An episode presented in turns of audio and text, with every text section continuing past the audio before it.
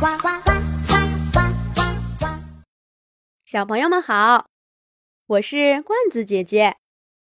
我有一个神秘的罐子，里面有好多好多其他地方没有的故事。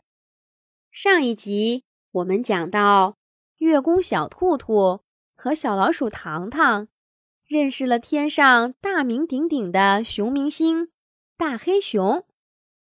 大黑熊热情地招呼他们一起看自己参加拍摄的电视节目。只见大黑熊把自己的红缨枪在空中一挥，一个巨大的屏幕就出现在了三只小动物的面前。最先出现在屏幕中央的当然是大黑熊，不过啊，他那天化了妆，看起来。跟平常不太一样，脖子上还戴着一圈小花环。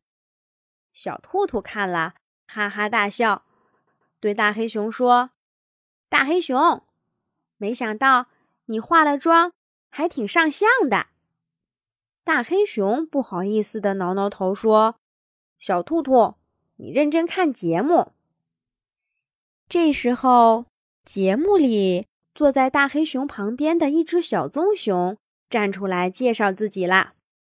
它长得胖乎乎的，穿着一个红背心儿和蓝色的小短裤，手里啊还抱着一个大大的罐子。小棕熊笑呵呵地说：“大家好，我叫小熊维尼，来自北美洲。这罐子里是我们那儿特产的蜂蜜。”我最爱吃了。说完，他就把爪爪伸进罐子里，抓了一大把出来，塞进嘴里。紧接着，小熊维尼旁边一个黑眼圈的大胖子站了出来。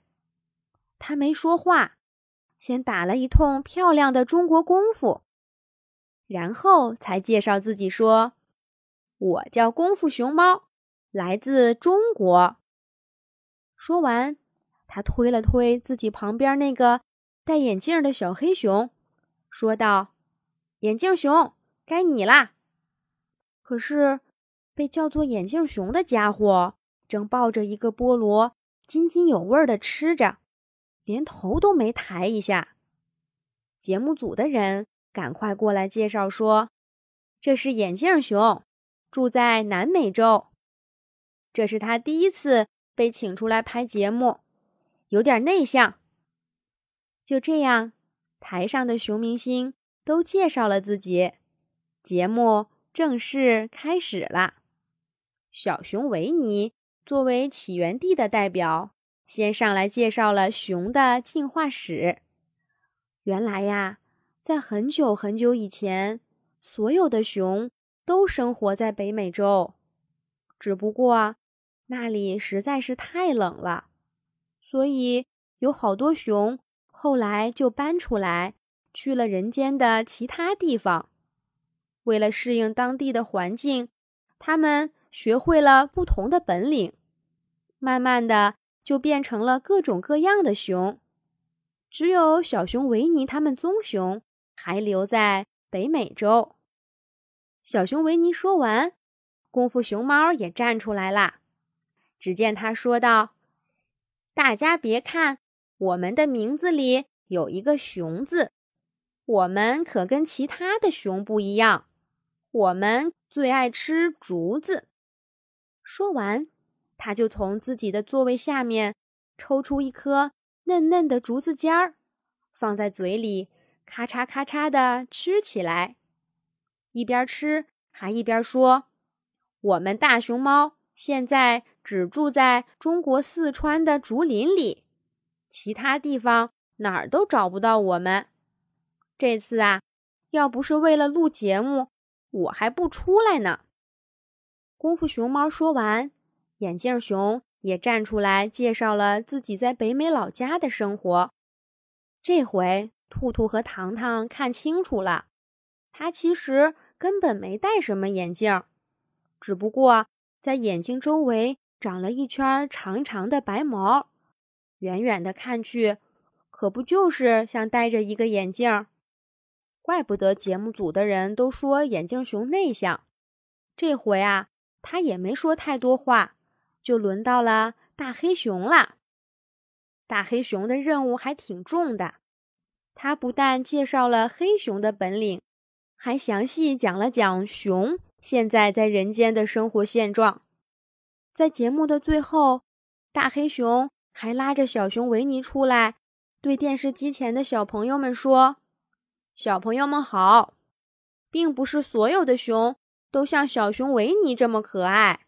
我们熊有的时候脾气可差了，所以小朋友们如果在野外遇到我们，会有危险的哟，千万不要激怒我们，也不要靠近。”讲到这儿，大黑熊骄傲地拍拍胸脯，跟兔兔和糖糖说：“这个片段是我让节目组加上的。”糖糖看了看大黑熊，说道：“你怎么知道不让小朋友们靠近呢？